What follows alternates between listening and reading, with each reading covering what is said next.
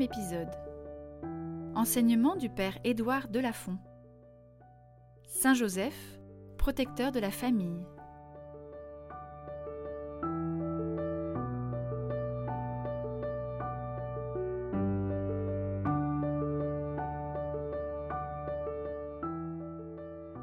Depuis 150 ans, les papes ne cessent de nous parler de Saint Joseph. Tout a commencé avec Pie IX, qui l'a proclamé patron de l'Église universelle en 1870. Quelques années plus tard, Léon XIII l'a désigné comme le saint patron des pères de famille. Pie XII, le 1er mai 1955, a institué la fête de Saint Joseph Travailleur. Je pourrais continuer comme cela la liste des papes jusqu'au pape François, qui vient d'ajouter sept nouvelles invocations à la traditionnelle litanie de Saint Joseph. Depuis 150 ans, les papes ne cessent de nous parler de Saint Joseph, non pas comme un vieillard à la calvitie prononcée, qui serait là comme un paravent pour cacher le grand mystère de l'incarnation, mais au contraire pour nous en faire saisir sa lumineuse actualité. Je voudrais m'arrêter sur une formule que le pape Paul VI a prononcée le 19 mars 1971 au cours de l'Angélus. Alors que l'Église traversait depuis quelques années une profonde crise il exhortait les fidèles à vénérer non seulement Saint Joseph comme protecteur de l'Église, mais aussi Saint Joseph comme, je cite, exemple et protecteur de la famille domestique, celle que la Providence a donnée à chacun d'entre nous. Qu'est-ce que cela signifie? Pour cela, nous allons d'abord revenir à l'Écriture. Les évangiles ne nous disent pas grand-chose sur Saint Joseph, mais nous en savons suffisamment pour affirmer deux vérités. La première, c'est que Joseph est vraiment l'époux de Marie. Et la seconde, c'est qu'il est vraiment le père de Jésus. Père adoptif, mais vraiment père. Joseph ne s'attendait pas du tout à ce type de paternité, c'est sûr. Mais en la recevant directement du cœur même de Dieu, source de toute paternité, il n'en est pas moins père. Par cette paternité exceptionnelle, Joseph est le témoin privilégié du mystère de l'incarnation, et il s'en est toujours émerveillé. Il me semble très important pour notre vie spirituelle de toujours nous émerveiller devant ce réalisme de l'incarnation qui va jusqu'à respecter pleinement les lois de la croissance humaine.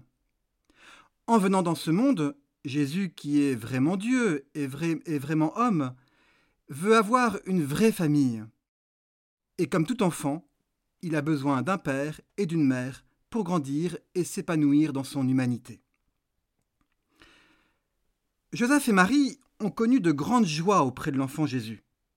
Paul VI, puisque c'est avec lui que nous cheminons, disait dans une célèbre homélie Nazareth nous enseigne ce qu'est la famille, sa communion d'amour, son austère et simple beauté, son caractère sacré et inviolable.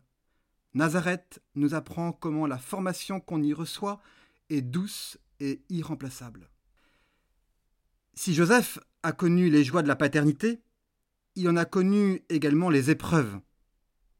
Il a fallu tout d'abord se soumettre à l'édit de César et parcourir plus de 150 kilomètres pour rejoindre Bethléem, alors que Marie était enceinte de neuf mois.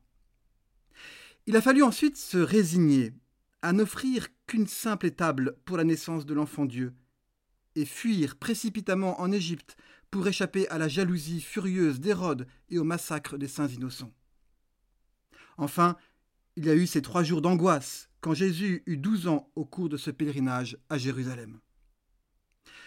Comme beaucoup d'hommes du XXIe siècle, Joseph a connu l'insécurité, l'instabilité, l'exil, la peur, l'incompréhension, l'angoisse de ne pas être à la hauteur, le poids des responsabilités. Et face à ces lourdes épreuves imprévisibles, Joseph a toujours été disponible à la conduite de Dieu et fidèle à sa mission. C'est justement pour cela qu'il est un exemple et un protecteur pour les familles d'aujourd'hui. Hélas, il faut reconnaître que nous avons du mal à garder un cœur disponible. Nous sommes dans un monde qui nous incite constamment à la dispersion, à l'agitation, à l'immédiateté. Nous sommes facilement encombrés par nos écrans, par les notifications de nos téléphones, par nos vies très denses. Mais malgré le tourbillon de nos vies, Dieu nous accorde toujours sa grâce pour garder un cœur disponible comme Joseph.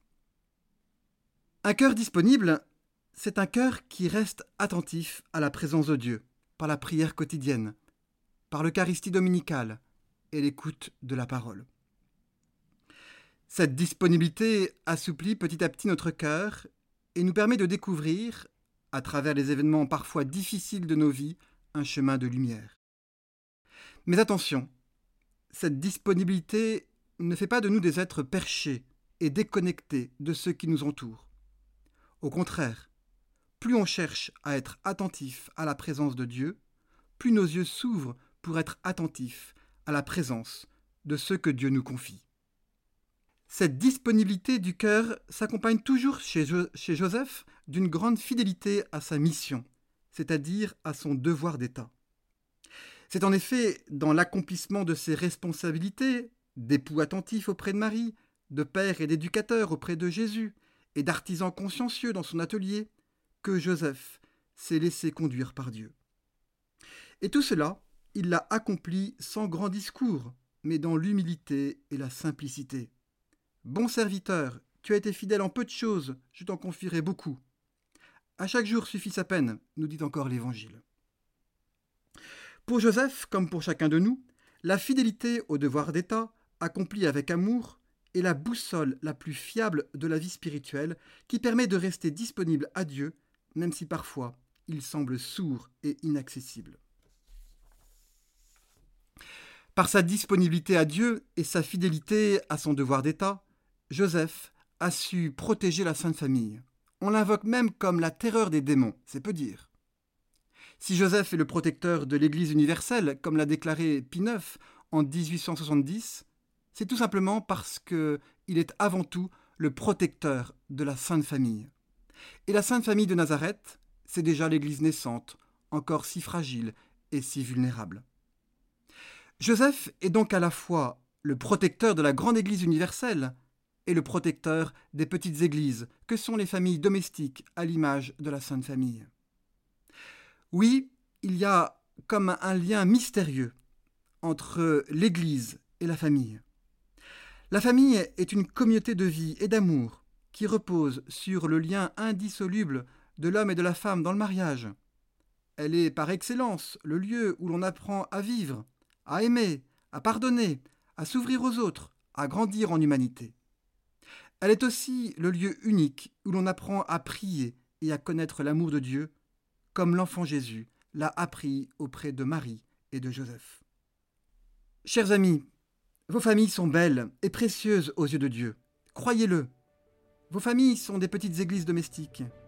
Et si parfois elles sont ballottées par les flots du monde ou blessées par les circonstances de la vie, elles ont toute leur place dans la grande mission de l'Église. Saint Joseph, chef de la Sainte Famille, priez pour nous. Saint Joseph, protecteur de l'Église et des familles, priez pour nous.